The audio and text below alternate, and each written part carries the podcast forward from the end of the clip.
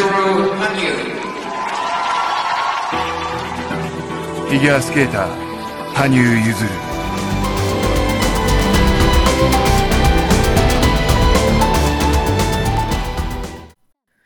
Scene One，邂逅花样滑冰。日本乃至全世界都为之瞩目的花样滑冰选手羽生结弦，他和滑冰的初次邂逅是在1999年， 也就是小雨生四岁那年的春天。怀着年长四岁的姐姐学什么，我也要学什么的想法，雨生邂逅了滑冰。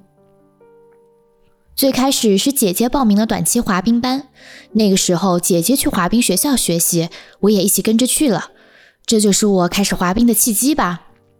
我隐约记得那时候我戴着头盔，好多次一头直接撞在冰面上，一次次的摔倒，真的很疼。当时的老师特别严厉，我每一天都被老师轰出滑冰场呢。到底为什么呢？好像是因为我总是自己蛮干乱来，从不好好听讲。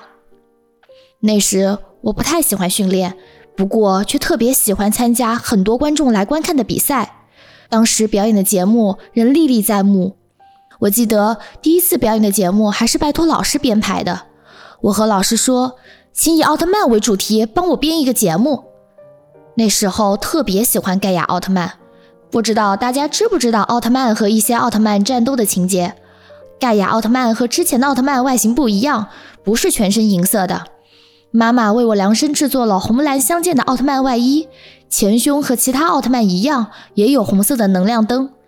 当时穿的衣服至今印象深刻，虽然节目构成已经完全不记得了。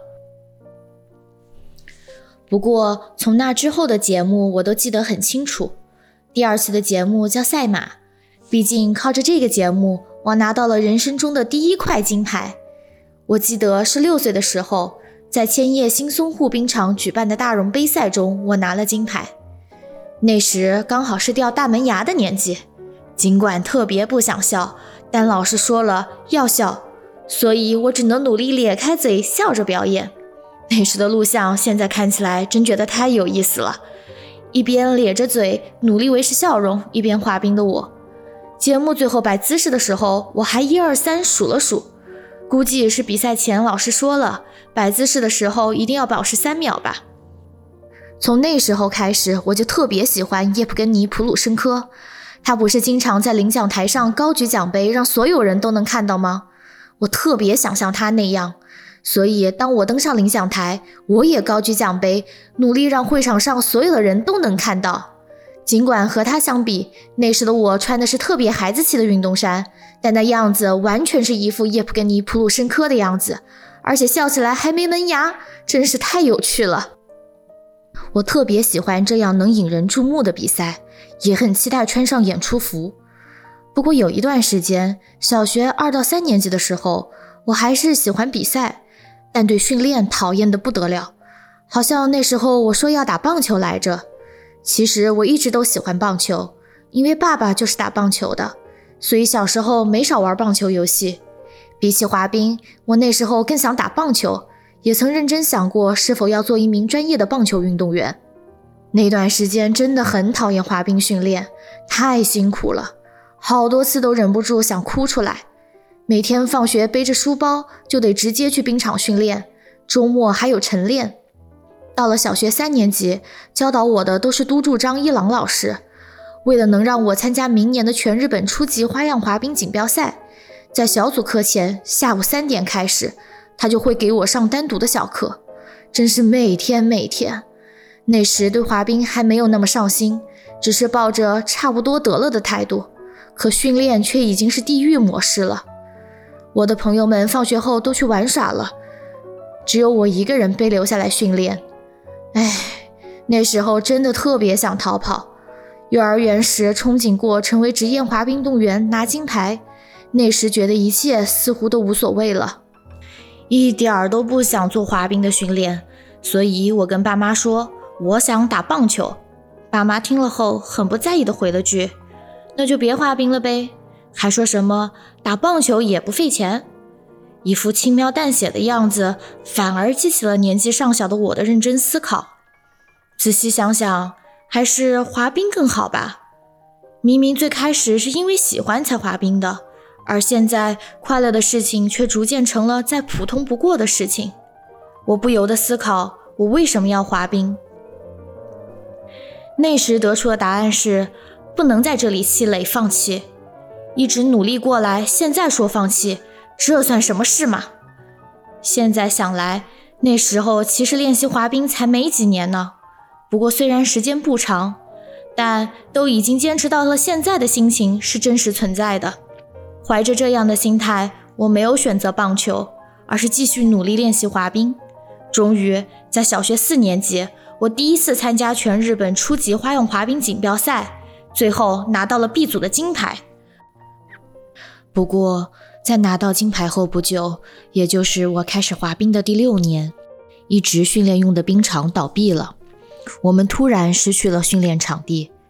为了能继续滑冰，不得不往返于更远的冰场，训练时间也比以前大幅减少，而且想包场还总预定不上，想练习自己的节目曲目也变得困难起来。好不容易在初季花样滑冰的 B 组中拿了冠军。从那之后，却完全没有长进。那段时间大概是最艰难的时候了。和我一个俱乐部的选手中，也有因此而放弃的孩子。男生里大概有三个人放弃了，因为这个在宫城县和我同龄的选手特别少，所以我一次都没有参加过国民体育大会。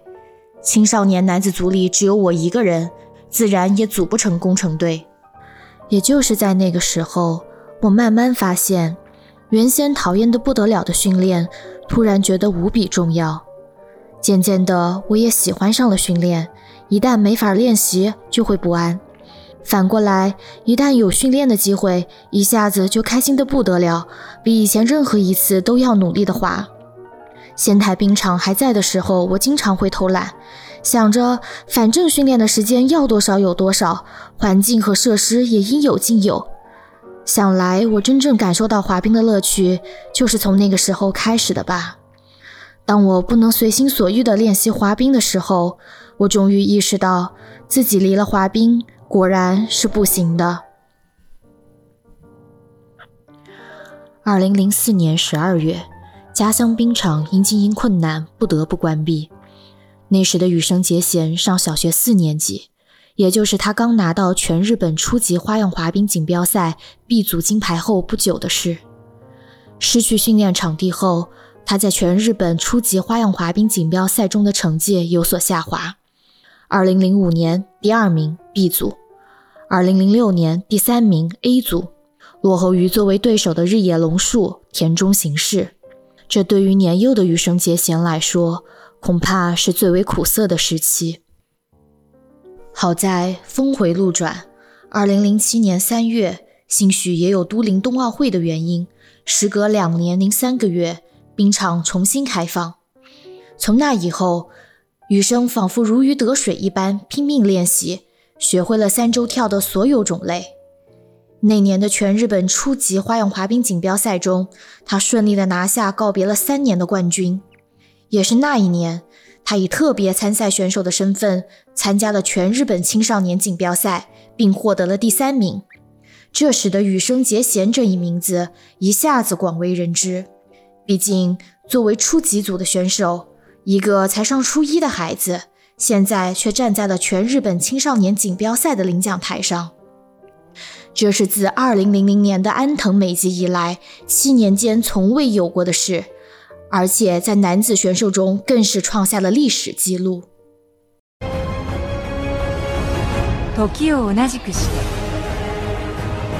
ここ宮城で一人の少年が夢に向かって走り出します。オリンピック優勝。